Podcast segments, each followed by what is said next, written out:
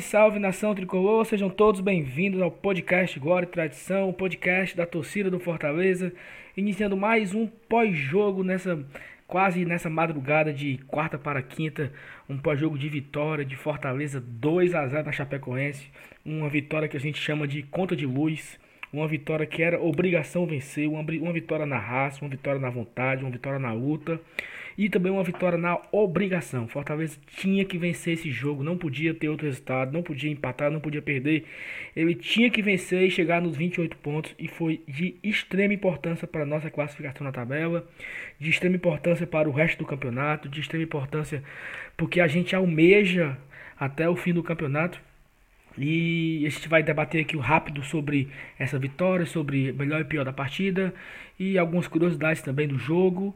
E eu me chamo Saulo Alves e eu estou com a Elenilson e a Thaís hoje. Beleza, Thaís? Boa noite. Boa noite, Saulinho. Boa noite, Lenilson. Boa noite, Nação Tricolor. É, mais um passo dado rumo ao nosso objetivo e muita felicidade, muita satisfação de ter realmente feito o dever de casa. Perfeito, foi um, um dever de casa tremendo é, pra gente, né? E é, Vinícius, beleza? Já chegou em casa, no Conjunto do Ceará, tá tomando uma cervejinha antes de dormir, e aí? Cheguei, cheguei, graças a Deus. Aí, ah, hoje tem que tomar uma cervejinha, depois desse alívio, né? É, como eu já tinha dito em outras vezes, é, é, um, é, um, jogo que a gente tinha a obrigação de vencer, diferente daquela aqueles jogos que a gente faz fora de casa, que o que vier é lucro, agora era o contrário, né? Então foi muito bom os três pontos, e nós estamos aqui mais felizes e aliviados né, com essa nossa pontuação que a gente chegou agora na tabela, que nos dá uma relativa tranquilidade para o restante do campeonato. Perfeito, Evanilson. Então, assim, a gente vai fazer uma análise do jogo. É um jogo que foi, teoricamente, tecnicamente, não teoricamente, tecnicamente muito fraco. Fortaleza não jogou bem, principalmente o primeiro tempo. O primeiro tempo de doer os olhos, o time errando muitos passes. Felipe sendo vaiado. O Felipe errou, sei lá, oito passes no primeiro tempo, né? E Quinteiro errou muito passe. Cara, eu parei nos 11, viu, na contagem, no primeiro tempo. Foi mesmo, foi mesmo, cara. Foi, eu, eu tava, foi sério, eu sem tava, brincadeira. Eu tava ouvindo agora a coletiva do Rogério e o Rogério falou que foi algo em torno de seis passes, mas eu, eu acho que não foram só seis, foram bem mais do que, que seis. isso? Bem mais. É, no, no intervalo eu olhei o soft score, ele tava com coisa de 65% de, de, de acerto de passe, ou seja, foi um bocadinho. É, então assim, foi um jogo bem difícil, né? A gente pode começar a analisar, Thaís. É, o que você enxerga assim do jogo? Primeiro assim, o primeiro tempo, o que, que você viu? O que, que você viu de dificuldade do Chape, da Chapecoense pra gente? Fortaleza parecia estar muito nervoso, né? Tava muito afobado. Parecia ser o contrário. O Fortaleza ser o lanterna dando muito chutão. Não sei, não gostei muito do primeiro tempo, não. Pois é, Saulo, nem eu achei que o time teve um desempenho muito, muito, muito diferente do que, do que teve agora, no final de semana, praticamente três dias atrás. É, se a gente tivesse jogado a bola que a gente jogou hoje contra o São Paulo, o placar de, da partida passada teria sido mais elástico. É, a gente jogou novamente no mesmo esquema de jogo que o, que o Rogério gosta, né? Um 4-4-2, 4-2-4, geralmente 4-2-4 atacando, 4-4-2 defendendo. Começou com o Romarinho e, e o Wellington Paulista na primeira linha, né? Na linha de frente, depois o, com a entrada do Vasquez ficou o Wellington Paulista e Vasquez. A Chape jogava num 4-3-3, comandada pelo Marquinhos. Marquinhos o quê que tu falou? Satanás, é isso? Marquinhos do, Satan... Marquinhos do Satanás. Pronto. Tomou no é ele quem vai dormir, é, é ele quem vai dormir chorando hoje. E jogando com os laterais bem abertos, né? Então, falando do primeiro tempo, realmente, que foi algo que não me agradou mesmo. É, a gente iniciou sem uma marcação alta, eu não entendi muito aquilo não gostei. Acho que a gente devia ter começado marcando pressão, porque a gente estava jogando em casa e a gente tinha que ter induzido a Chape a erros no, no toque de bola. E o que aconteceu foi justamente o contrário. Nós não estávamos tendo o controle da bola. Quando a bola vinha para a gente, a gente praticamente não conseguia ficar com ela nos pés por, sei lá, 30 segundos. É, por erro, erro atrás de erro. É, isso permite, cedeu muitos espaços e permitiu que a Chape pudesse trabalhar a bola com maior tranquilidade do que deveria. A gente deveria ter colocado ela numa situação um pouco mais incômoda ao longo do primeiro tempo. Então eu classifico o primeiro tempo como um, um tempo muito, muito ruim, muito abaixo do que a gente pode produzir errando muito passe, muito erro na saída de bola. É, o Felipe realmente foi muito mal, muito infeliz em, praticamente todos os lances de que participou no primeiro tempo.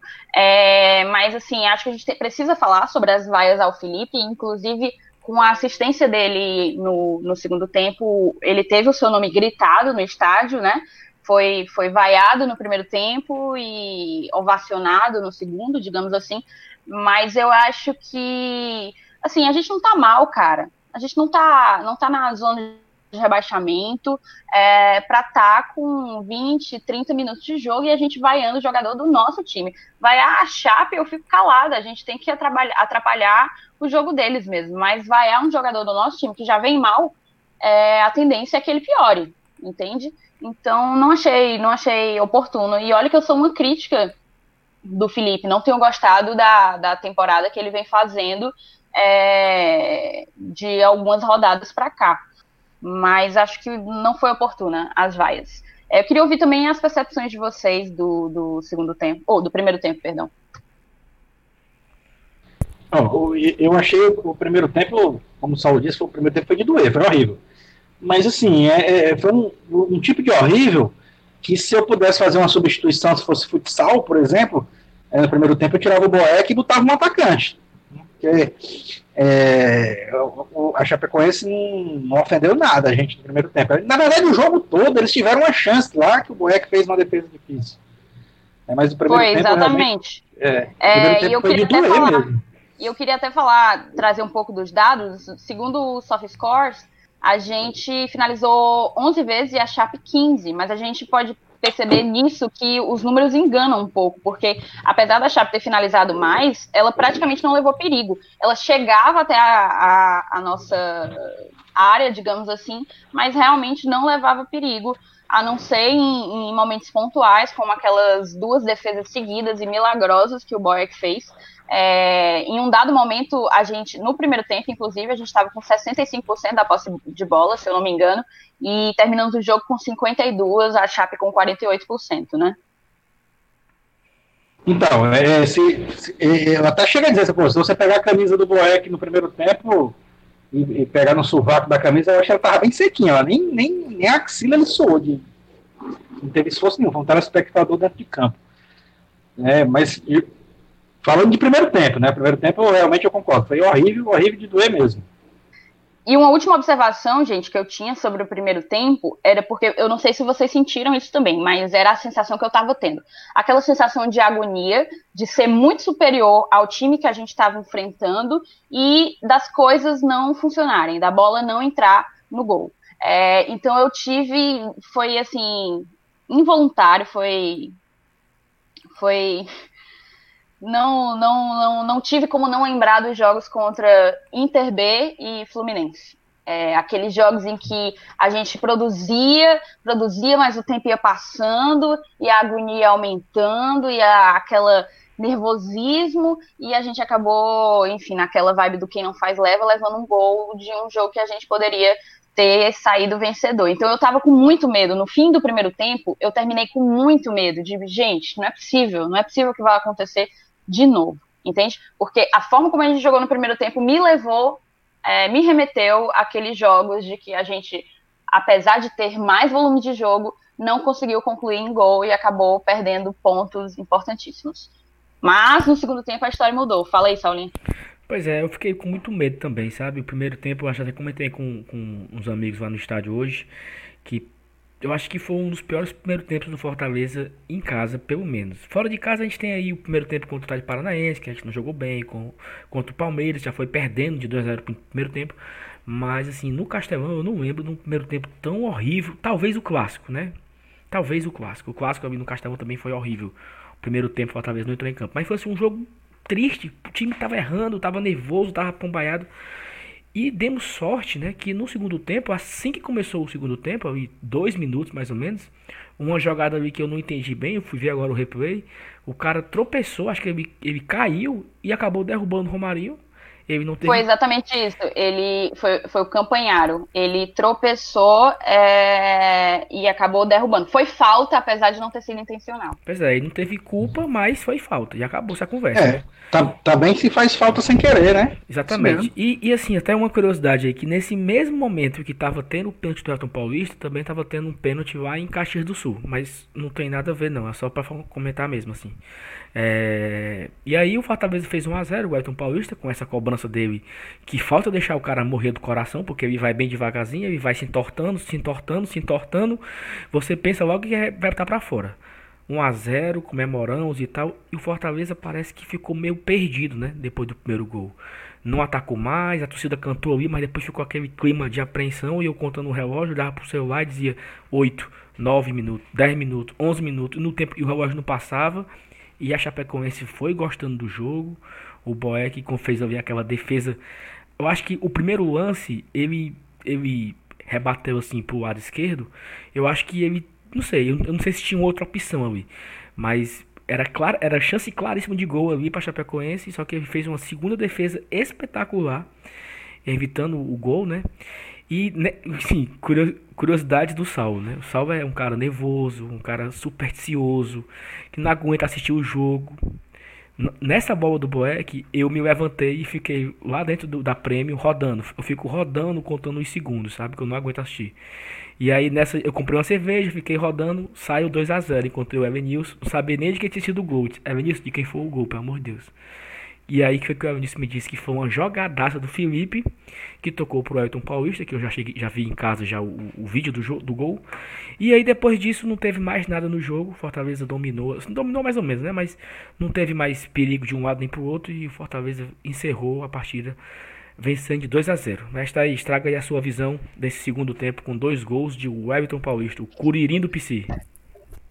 Pois é, o Wellington Paulista, que a gente já, eu pelo menos já tinha falado na partida anterior, no episódio anterior do Glória e Tradição, no pós-jogo anterior, que apesar de tudo, apesar de todos os erros, erros de passe, erros de finalização, ele é um cara que não pipoca e mais uma vez, em um momento decisivo em que a gente precisava sair à frente do placar, ele foi lá e não pipocou. Excelente batedor de pênalti é, marcou dois gols hoje e agora chegou aos nove gols no Campeonato Brasileiro, está empatado como quarto artilheiro, empatado com nomes como Bruno Henrique e Galhardo, né? É, tão, tão prestigiado pelo lado de lá da avenida, é, o nosso Wellington Paulista está fazendo seu, seu papel, digamos assim, está decidindo na hora que tem que decidir. É, aquela bola que caiu no pé dele era do segundo gol, pelo menos, era uma bola que ele tinha que fazer mesmo, porque ali estava cara a cara com o goleiro, é bola que pessoas com a experiência dele, e aí vem aquela questão de rodagem de Série A, né? Um cara, um cara com rodado na Série A, que já passou por sei lá quantos mil clubes, é, no momento daquele ele não, ele não como é que eu posso dizer, ele não sente o peso como um, outro mais novo, sei lá, mais jovem, mais inexperiente sentiria. Mas a, as minhas impressões de segundo tempo é que a gente voltou melhor, mas assim, ainda muito aquém do que poderíamos estar jogando contra a Chapecoense, que estava ali completamente entregue, passiva. A Chape tentava, mas não tinha não, não tinha efetividade, não tinha é, não sei nem nem que adjetivo colocar aqui. Eu, eu, só, eu só sentia realmente uma falta de qualidade técnica do time da, da, da, da Chapecoense, a limitação realmente, o, o time muito limitado, tanto tecnicamente como na, na possibilidade de criar chances mesmo. É, a gente teve o pênalti, é, o Paulão, queria falar do Paulão, foi o primeiro jogo dele, acho que não comprometeu, digamos assim. Eu já tinha elogiado ele, falei, nossa, o Paulão entrou bem, né? Foi bem e tal. Aí no finalzinho ali, ele deu um erro de passe para trás, quase, quase é, entregou um gol, digamos assim. Mas no, no geral, no frigir dos ovos, eu achei que ele foi bom. Foi um. Eu acho que zagueiro não pode comprometer. Fazendo seu papel ali, tá, tá massa. É, uma outra coisa que eu queria dizer é que no segundo tempo a gente teve a redenção do Felipe, né? E, e é muito curioso essas situações que o, que o futebol pode proporcionar para a gente. É, um outro fato que eu, para mim, precisa ser dito é sobre o Edinho. Para mim, uma tragédia a participação do Edinho hoje, completamente apagado. O Edinho não vencia num contra um nenhuma, absolutamente nenhuma. É, eu não entendo como que ele jogou os 90 minutos, sinceramente. Para mim, o Felipe Pires tinha que ter entrado e acabou não entrando. É, eu entendo que pode ter sido uma escolha tática do Rogério de, de colocar o Marlon para haver uma marcação mais forte, mas, mas o Felipe Pires não é banco pro Edinho. Na minha opinião, o Felipe Pires não é banco pro Edinho. É, o Romarinho novamente sentiu, né? E aí entrou o Mariano, que também teve mais minutos hoje. É, não gostei muito porque eu acho que ele não pôde render nas arrancadas que ele tentou, ele perdeu na corrida, em algumas, mas assim, percebi ele recompondo melhor, mais atento a, ao dever tático que o Rogério pede dos jogadores dele, né, de atacar, mas também defender, seja zagueiro ou seja centroavante. É... O Oswaldo, na minha opinião, também no geral, assim, não foi bem, aparentava estar bem cansado. É, para mim, o Wellington ali da, do ataque foi, foi quem mais realmente tentou algo, produziu algo. Carlinhos, Tinga, falar do Tinga e da raça do Tinga, para mim, o Tinga é um símbolo da raça desse time. É, enfim, é, com essa vitória, Saulinho, a gente recupera um pouco a nossa campanha como mandante, né? A gente agora está com 52% de aproveitamento, são 12 jogos e, ou seja, 36 pontos disputados. Desses 36 a gente conquistou 19. É, a gente está sendo o melhor ataque do Nervosão nesse momento e a quinta melhor defesa do Nervosão, ou seja, não tá legal. É, a gente precisa continuar trabalhando para levar menos gols. Hoje a gente não levou, isso é muito bom, é muito importante, traz confiança para o nosso sistema defensivo, mas é, eu acho que é algo que a gente ainda precisa estar atento.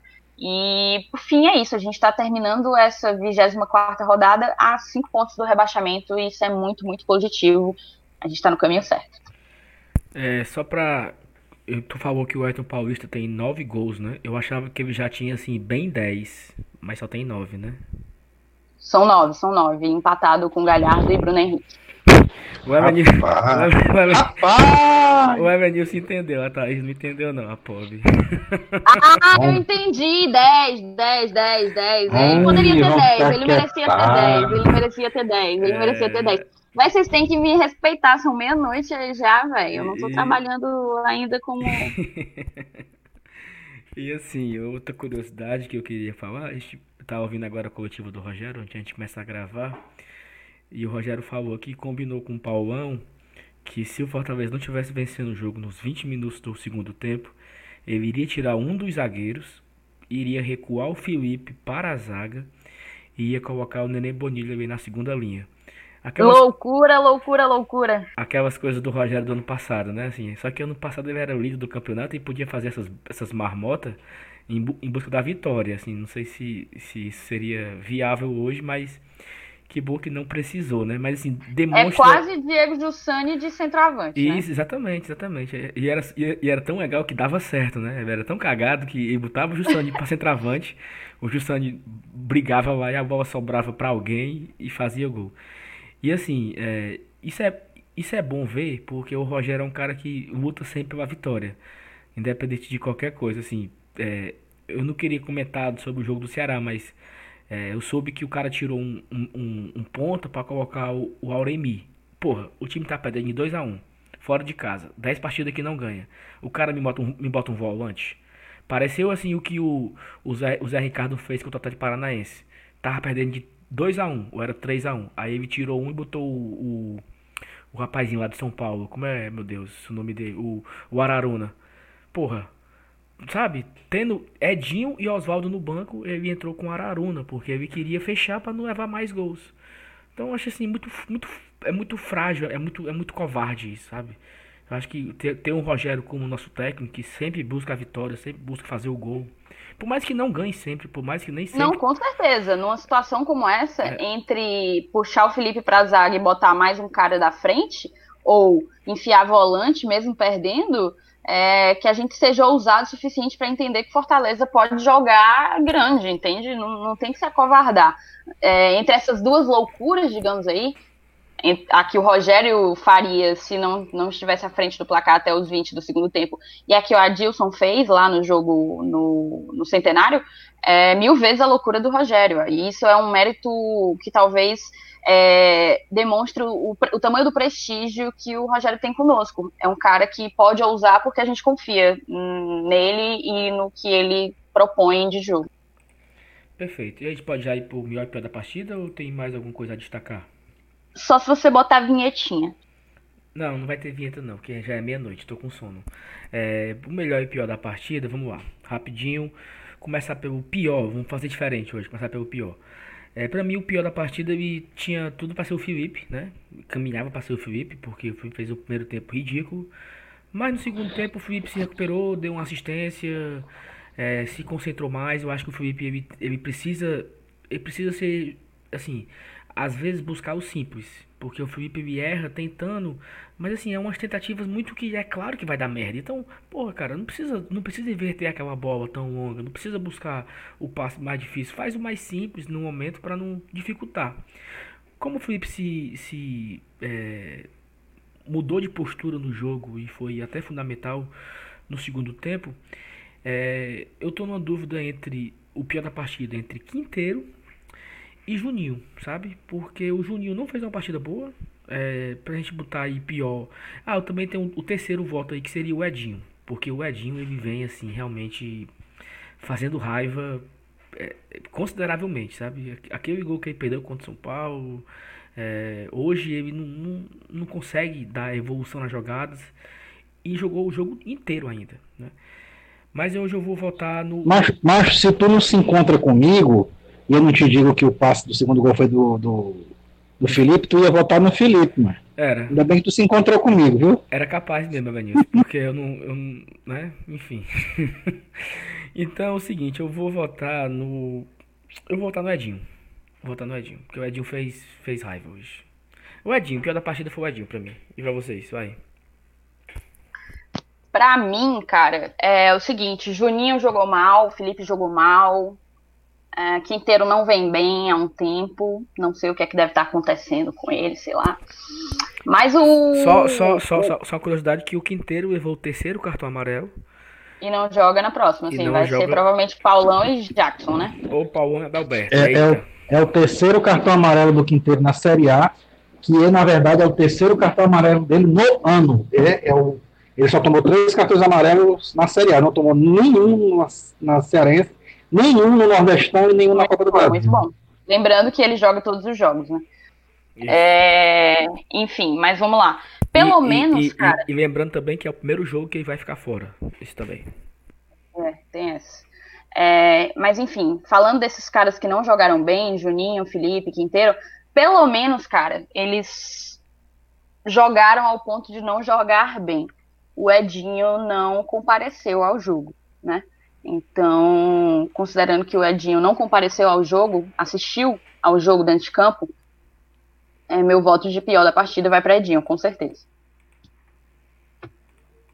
Rapaz, eu, eu não sei ainda por que vocês estão falando de Juninho, de Felipe. Eu não tenho a menor dúvida que o pior jogador da partida foi o Edinho. Eu nem, eu nem vou cogitar Felipe e Juninho, não. Eu, eu voto no Edinho sem pestanejar nada. Edinho, tranquilo, pior jogador em campo hoje. Agora tem um detalhe, eu quero, salientar, eu quero salientar.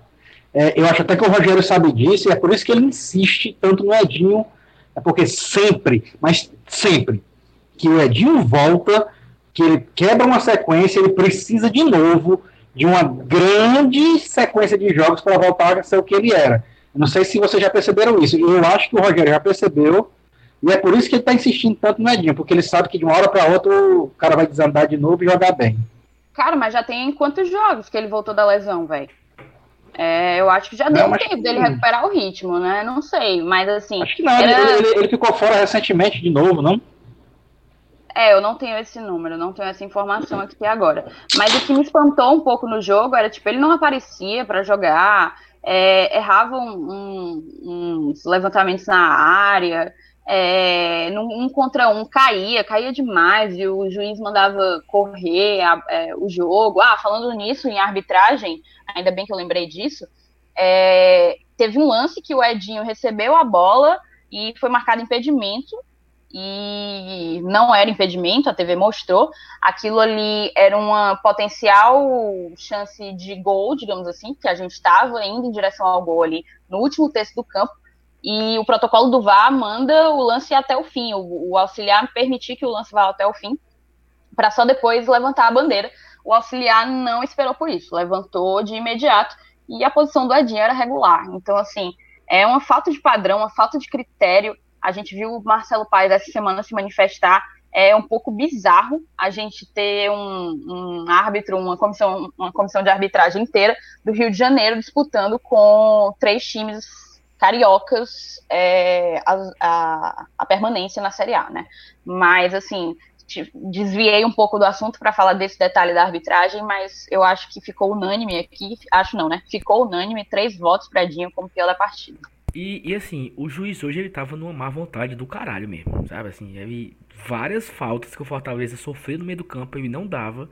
E na sequência, um lance muito parecido, ele dava pra Chapecoense. Assim, parece assim que ele tava querendo mesmo irritar o Fortaleza. Mas enfim. Fora a distribuição de cartões, cara. Sim, a gente exatamente. teve quatro, quatro cartões amarelos e na primeira entrada do Quinteiro, o Quinteiro levou um amarelo. Então eu achei que o, o juiz ele não ia ter muita, muita paciência para lances mais, mais fortes. Só que não, a gente viu lances fortes cometidos pela Chapecoense que pelo critério do cartão amarelo do Quinteiro, deveriam ser amarelo também e não foram. É, eu achei também uma, uma, uma um desempenho, digamos assim, uma performance um pouco questionável da, da arbitragem. E eu fiquei, eu fiquei com muito medo ali naquele lance do Juninho, olha, porque o, o, o infeliz foi olhar no VAR. Se ele expulso o Juninho ali naquele momento, ali era, sei lá, 14. É, mas, mas ali, pô, ali era uma disputa de bola. O cara, na verdade, foi um lance perigoso. O Juninho entrou solando o cara num, num lance que ele disputou a bola. Se ele desse vermelho ali também, aí era avacalhação. Mas, mas eles não expulsaram o Oswaldo, pô, no lance Pois é, assim, a gente não... É, mas aí, pô, a gente tava jogando. Acho que foi contra o Grêmio ou foi contra o Atlético Paranaense, eu nem lembro. Contra o Grêmio. Contra o Grêmio, Grêmio, Grêmio, Grêmio. Contra o Grêmio lá fora, não. Aí você expulsar contra o. É, é, contra a Chapecoense aqui no Castelão. Tudo bem, tu vai dizer assim para mim, ah, verdade, cara, mas é o, o, lance é o lance, depende de, de onde esteja, mas na verdade a gente sabe que não depende não. Infelizmente, é por isso que eu até louvo essa atitude do Marcelo Paes de ficar reclamando é, porque bota juiz do Rio, a gente disputando com o time do Rio, rebaixamento e tal. Mas, cara, se botar juiz do Rio, juiz de São Paulo, de Minas, do Rio Grande do Sul, de Fernando de Noronha, os caras são ruins demais, velho. E eles e vão acabar fazendo a mesma merda que, que, que, esses, que os do Rio fazem, do mesmo jeito. Tudo bem, tá fazendo a parte dele, mas eu acho que faz diferença nenhuma, na verdade, viu? E, e voltando para o melhor da partida, é... por que, que é o Elton Paulista, né? Porque eu não acredito que vocês. Vai ser unanimidade, dupla unanimidade eu, eu, eu, eu não acredito que vocês vão votar diferente de mim, mas assim. É ele porque fez dois gols, porque brigou o jogo inteiro, porque voltou a jogar bem, porque foi oportunista na bola do Felipe ali. E porque fez dois gols, meu amigo. O cara faz dois gols e não sei o melhor da partida. É, é outro esporte, né? É outro esporte. Porque futebol é gol. Se o cara faz dois, é o melhor da partida. Pra mim, não tem o que discutir, não. Hum? Pra mim também. Não, e essa é a função isso. dele. Exato. E, tipo, não só isso, não só o fazer gol, entende? Mas, tipo assim, é, você precisa ver o momento. Ele teve a frieza de bater aquele pênalti, que não foi um pênalti forte, foi um pênalti colocado, né? É, em um momento em que tinha muita pressão, estava 0 a 0 e, e, todo mundo, o discurso é, nesses últimos três dias era de que hoje era um jogo de se ganhar. Era um jogo de seis pontos que hum, é, a vitória era obrigação, conta de luz, dever de casa. Então, ele, ele sabe, é aquela coisa do não pipocar mesmo. Ele sabe da importância dele para o time e que ali ele era converter ou, ou, converter. E no segundo gol também achei um gol de, de gente que tem rodagem em Série A. Foi um cara que teve frieza para, mais uma vez, finalizar dentro da, das redes. Né? E assim, não é impossível não fazer aqui uma menção honrosa a Marcelo Boeck, né? Marcelo Boeck, ele foi super Com certeza. bem, ele, ele mostra, ele, e até uma coisa que eu tenho que me corrigir, não é nem me corrigir porque é mais um pedido de desculpas ao Marcelo, mas assim, porque quando o Marcelo voltou no jogo contra o Goiás, foi. Não, Goiás não. Ele voltou contra quem, meu Deus? A jogar? Antes do Atlético Paranaense. Palmeiras foi? Palmeiras, Palmeiras, Palmeiras. Jogo contra o Palmeiras, Atlético Paranaense, que foram duas derrotas seguidas aí, que o Marcelo Bueck jogou essas duas partidas. É, ele não ele não estava demonstrando confiança no baixo das traves. Assim, ele pare, parecia estar tá meio fora de ritmo, fora de, de, de, de, foco. Eu acho que o goleiro precisa do ritmo do jogo para ter boas atuações. E eu confesso que eu não tive tanta confiança no Boeck nesses dois jogos. No primeiro jogo do Rogério contra o Botafogo, ele já jogou bem. Ele já jogou assim, já foi mais confiante, já foi mais tranquilo. Ele jogou super bem contra o São Paulo, tanto é que se eu não me engano, ele, ele venceu o melhor da partida, né, no último jogo. E hoje também mais uma atuação muito segura do Boeck. Então o Boeck ele vem resgatando aquela confiança que nós tínhamos nele. É, e uma coisa de se destacar é que ele tá saindo com os pés, né? Tá ali participando do jogo, não é? Sim, senti ele muito tranquilo. Muito né? mais seguro com os Isso. pés, fazendo uns passes encobrindo os jogadores da Chapecoense, assim, com, como se ele estivesse fazendo aquilo ali com a mão nas costas, né? Exatamente. Não é o Felipe Alves, porque não dá para comparar com essa qualidade, mas ele tem demonstrado é, um esforço muito grande em, em, em, evoluir nessa, nessa nova metodologia do Rogério aí, do, do goleiro e tal. Então, uma menção honrosa para o, o Boeck e também uma menção honrosa que eu acho que foi um bom estreante, o Paulão. A torcida pegou no pé dele ali no começo, ali, a galera do lado esquerdo ali da, do Bossa Nova, talvez porque ele estava segurando muita bola e tal. Mas eu achei que o Paulão muito, seguro, muito tranquilo. Assim. Eu não senti ele segurando muita bola. A gente tem dessa de recuar muita bola. Eu sei que isso irrita todo mundo, também fico irritada, mas não acho que isso é uma particularidade do Paulão. É, acho que a, a, gente tem que ter um pouco mais de paciência também com o nosso time, sabe, velho? É, perceber o time que a gente tem e, e, e onde a gente está na tabela e perceber que a gente precisa mais apoiar do que ficar chiando nos primeiros 30 minutos de jogo. Pois é, então assim, foi unânime aí, né? A gente votou em Edinho como pior e o Everton Paulista como melhor da partida. E Evanilson, algum E Saulinhos, hum. oh, perdão, eu só ia te interromper para antes da gente encerrar, a gente falar um pouco do desempenho do Nervosão nessa rodada. Sim, sim, Ainda sim. jogam amanhã o Vasco e o Havaí, né? Mas de resto a gente teve sete, oito times jogando hoje. É, a rodada tem sido um pouco positiva para a gente até aqui. Mais ou menos.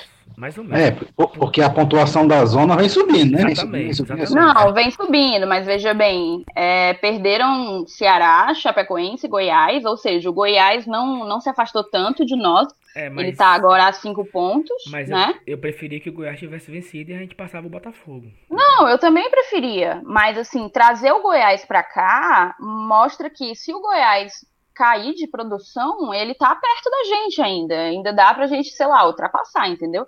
É, o Botafogo ficou com a mesma distância que, que já tava da gente. Mas. O, que fez a zona subir foi a vitória do CSA. Exatamente. Exato, que eu não entendi aquilo. Exatamente. O cara, CSA vem sendo o Inter, o Inter titular, só, só não tinha de titular o Moledo, que tá machucado, se eu não me engano, e o Guerreiro, que foi pra seleção. Mas de resto era o time titular do Internacional, que perdeu pro CSA, não, não entendi muito aquilo. É, o resultado de Cruzeiro e Fluminense foi muito bom, foi um empate em 0 a 0 Maravilhoso. Maravilhoso, maravilhoso. Então, assim, poderia ser melhor a rodada? Poderia, mas, assim, até aqui a gente tem empate de Cruzeiro e Fluminense, derrota de Ceará, Chapecoense e Goiás. E Vasco e Havaí é, jogam amanhã, né? Torcer amanhã pra vitória desse, desse Havaí, né? Ou então um empate. É, com certeza. Na verdade, eu acho que o empate é o ideal. É, o empate é o ideal, mas se o Havaí ganhar também não é tão ruim, não.